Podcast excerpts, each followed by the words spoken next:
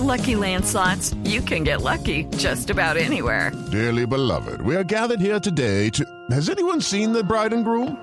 Sorry, sorry, we're here. We were getting lucky in the limo and we lost track of time. No, Lucky Land Casino, with cash prizes that add up quicker than a guest registry. In that case, I pronounce you lucky. Play for free at LuckyLandSlots.com. Daily bonuses are waiting. No purchase necessary. Void were prohibited by law. 18 plus. Terms and conditions apply. See website for details. Bueno, Rafael, hablemos de sus inicios. ¿Por qué se metió en una vaina tan difícil y tan loca como tratar uno de ser famoso cantante? Porque era lo que mi corazón me decía realmente. Desde niño yo sentí esa necesidad de la música. Y como que la música también me llamaba, ¿no? Me llamaba para que yo estuviera ahí, como, como compartiéndola. Entonces, era algo inevitable. Siento que desde muy niño la, la, música, como te digo, se fue involucrando en mi vida de muchas maneras. A nivel personal, a nivel emocional, a nivel sentimental. Y, pues bueno, ya hoy se convirtió en mi vida entera. El cantar, el entregar a la gente canciones. Y este disco que es pues mi primer bebé musical que se llama Una historia que contar.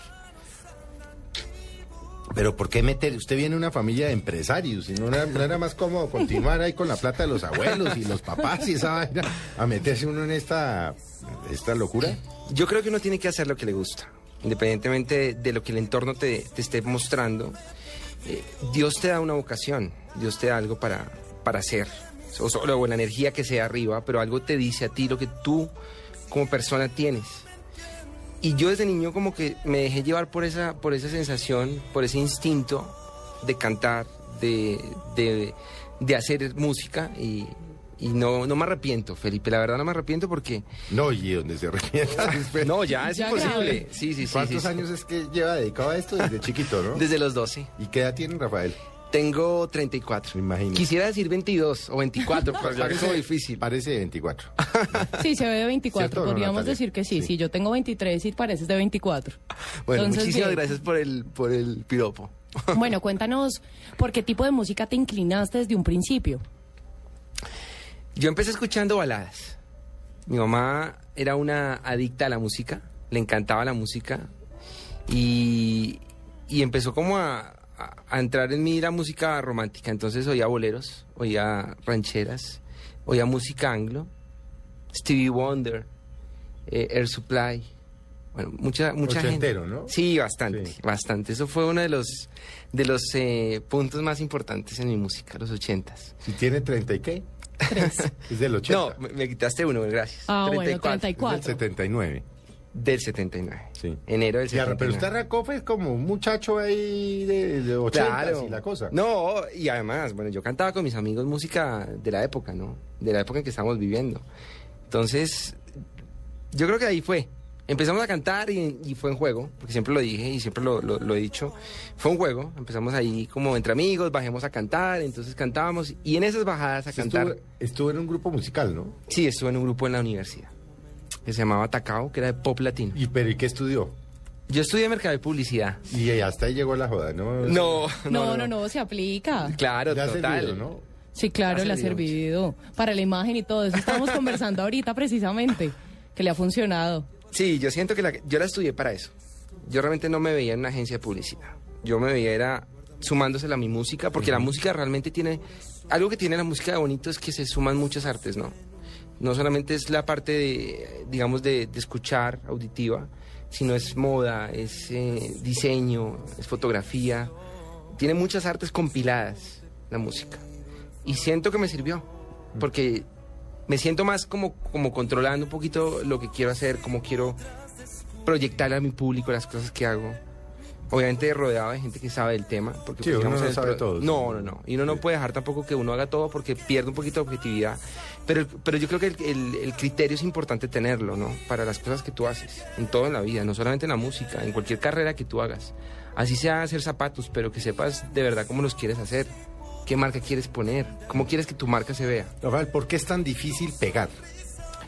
¿Qué es lo que pasa en el medio de la radio? Lo difícil no es porque pegar. la otra vez estuvimos aquí con eh, una magnífica entrevista también con Santiago Cruz y nos contaba y nos decía fracaso tras fracaso, tras fracaso, tras fracaso, tras fracaso, hasta que en un momento le, pegó. Mira, yo pienso que lo difícil no es, no es eh, pegar. Lo complicado está es en cómo llegar a que la gente en radio realmente acepte tu trabajo. Porque hay una, hay una, hay un ambiente de mucha incertidumbre y un ambiente de mucha presión por los mismos medios para poder aceptar nuevos artistas que realmente merecen un espacio. Porque creo que eso sí te lo puedo decir por, por conocimiento y causa, es, es la falta de credibilidad Mm. eh, y plata. Esa es la realidad. Eso es la payola.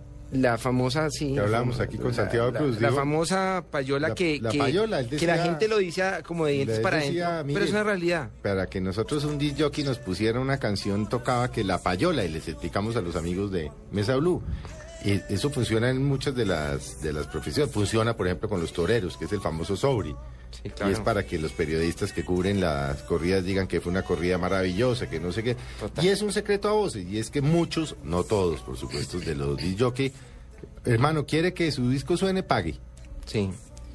Mira, es una... Es Eso una no- pero eso no es triste. O sea, no es Pues muy debería ser talento Mira, nada más, que- ¿no? más Deberían tener en cuenta no el es talento. tanto que sea triste, porque realmente yo creo que un artista, y sobre todo en el caso mío, para mí lo más importante es el público, para mí lo más importante son mis fans, que son las que realmente te dicen la realidad y los que, los que te dicen la verdad de lo que tu música está haciendo. Mi música es para la gente, mi música no es simplemente para un director de radio. Obviamente soy consciente de que la radio es importante para mi música porque necesito también que más gente llegue a No, es conocerla. que si no suena en radio, No suena. Pero estábamos, mira, o estábamos en hace poco- televisión, o en estábamos no sé hace dónde, poco... no aunque las redes sociales han variado en algo eso, ¿no? Sí, un poco. A eso iba. Eh, Hace poco estuve en Bomb Music Market porque tuve la, el- digamos, la suerte de, de quedar seleccionado por... ¿Qué es eso? No, es no una me- rueda, bueno, es una rueda de negocios. Ah, no, es no me una rueda- hable de chino. A mí explíqueme. Sí, a mí Por favor. Es una rueda de negocios donde tiene la Bomb posibilidad. Music Market, ¿sabes? Music Market que lo hizo la Cámara de Comercio por medio del equipo de Fernán Martínez. Ellos fueron los que se encargaron de toda Sí. la, la producción del evento. Sí. Fue un evento muy importante porque digamos que uno llega a conocer mucho lo que les está pasando a muchos de los artistas, colegas, amigos míos, gente que está en el mismo, en la misma lucha. Hubo conferencias con gente muy importante de la música y todo lleva al punto en donde estamos, que es que no puede uno depender de radio, no puede depender uno de un canal de video para que tu video rote. Hoy en día el mundo se ha globalizado un poco más y eso tiene que servir y ha servido mucho para los artistas porque creo que ya podemos llegarle a mucha más gente sin necesidad de estar necesariamente estar en una radio, ¿no? Hay muchas radios ya hoy por internet. Hay muchos canales de, de videos, YouTube, por ejemplo, es un canal importantísimo hoy en día para muchos artistas. Pues por YouTube lanzan muchos videos los Claro, artistas. Claro. Entonces siento que como que no se puede uno solamente limitar a radio, aunque no dejo de, de reconocer que es importante y, y el mayor deseo que yo tengo es que va, o sea, que suene eh, mi disco. Estamos en ese proceso, en ese trabajo día a día. Como te digo, es, es uno nadar muchas veces en- eh, contra la Sí, corriente. es lo que hay. sí. Pero yo lo decidí, yo lo decidí y no me arrepiento. Porque de verdad, eh, como te digo Felipe, el público es el que te dice todos los días lo que tú estás haciendo. Y es el que te da la luz verde o luz roja para, para definir qué pasa, ¿no? Sí. Rafael, ¿qué estudio de música tiene usted? Bueno, yo soy empírico. Sí, Una gran voz. parte, gran parte es empírica. Pero yo veo, yo veo en algún concierto suyo vi que usted se mete con los músicos y, y, pues no los critica, les dice váyase por aquí, váyase por allá. O sea, algo tiene que saber de música. Sí. Bueno, digamos que hay una parte que es, es innata en mí, que eso, eso viene contigo en la sangre, la música. Yo siempre he sentido la música eh, de una manera muy especial que vibra en mi cuerpo, ¿no? Yo cuando hablo con mis músicos los les hablo como estando hablando contigo. Yo no me pongo a hablarles de métale una- un sol o un silencio ahí, o sea, palabras técnicas porque realmente eh, desconozco un poco el tema. Los músicos míos me entienden cuando yo les hablo con un lenguaje normal. Sí, hermano, ábrame un espacio ahí, eso. O métale un bajo, coloquial. un slap y un glissando en algún momento y le hago el ruido con el, como si yo fuera el bajo, porque creo que es la forma de comunicarse. La música es, es así. O sea, la música es, no, es, no es tan técnica como la gente la cree. Tuve, obviamente, para mi voz sí tuve unos maestros. Tuvo técnica musical. Sí, ¿no? sí, tuve, tuve dos maestros, uno cubano que se llama Ben Facón, que era- es un cantante lírico, con los que pero yo tenía en esa época 18 años, ahí me enseñó algunas técnicas. Después con Jackie Rosso también tuve otra, otra parte de, de estudios. Y lo demás es el día a día. Todos los días, y cantando todos los días. Aprendiendo Yo así todo el esté- tiempo. Así esté en el escenario o no esté, yo necesito estar cantando. Uno no, no se puede creer que porque canta ya es un músculo, como cualquier otro. Es como Sí, el deportista, sí. claro. Claro, Entonces, cantando todo el tiempo. es una disciplina, por eso te digo que es una carrera de, de- no solamente de, de perseverancia, de paciencia, sino de, de mucha disciplina. Y en donde todos los días tienes que estar preparando. Preparando e innovando, creería yo. Sí. Bueno, cuéntame por qué te saliste del grupo. ¿Por qué decidiste empezar como solista? Era una decisión que yo venía estudiando hace mucho tiempo. Creo que era un grupo importante, me sirvió como plataforma para mi música porque realmente perdí el miedo escénico, que es lo que a los artistas, a todos nos pasa al principio, que es como el encontrarse con las miradas de la gente y no saber qué hacer. Me temblaba la mano, por ejemplo, se me secaba la garganta, esos eran los síntomas más importantes. Me empezaba a dar sueño, con que empezaba a bostezar. Hay cosas que nos han perdido. Digamos que la ansiedad, ese, ese cosquilleo como en la parte como del... Pero eso no es lo la- que los mueve un poco a todos. Total. Esa angustia, esos nervios. Yo creo que ese el día que deje de pasar eso, yo creo que ya se acaba la magia. Y creo que nos pasa a todos, desde la gente que está comenzando, la gente que ya en un proceso, hasta la gente que está muy arriba. Es esa ansiedad porque cada público es nuevo, cada escenario y cada concierto es diferente. Entonces creo que es importante uno no perder eso, pero sí es importante el tema de, de- del proceso, digamos, que yo viví con el grupo, porque como te digo, fue una experiencia muy bonita, pero sentí en un momento de mi vida que tocaba parar, porque ya sentí que, que podía arrancar solo. Me sentía capaz de, de- de poder controlar al 100% mi carrera. Muchas veces cuando estás en grupos tienes que depender de muchos comentarios, de No, a muchas... muchos les ha pasado que empezaron en grupos, ¿no? Sí. Juanes, La mayoría, empezó sí. con- en Equimosis creo que se llamaba. Equimosis. Sí. Entonces tomé la decisión y no me arrepiento, porque de verdad me siento muy pleno y muy contento.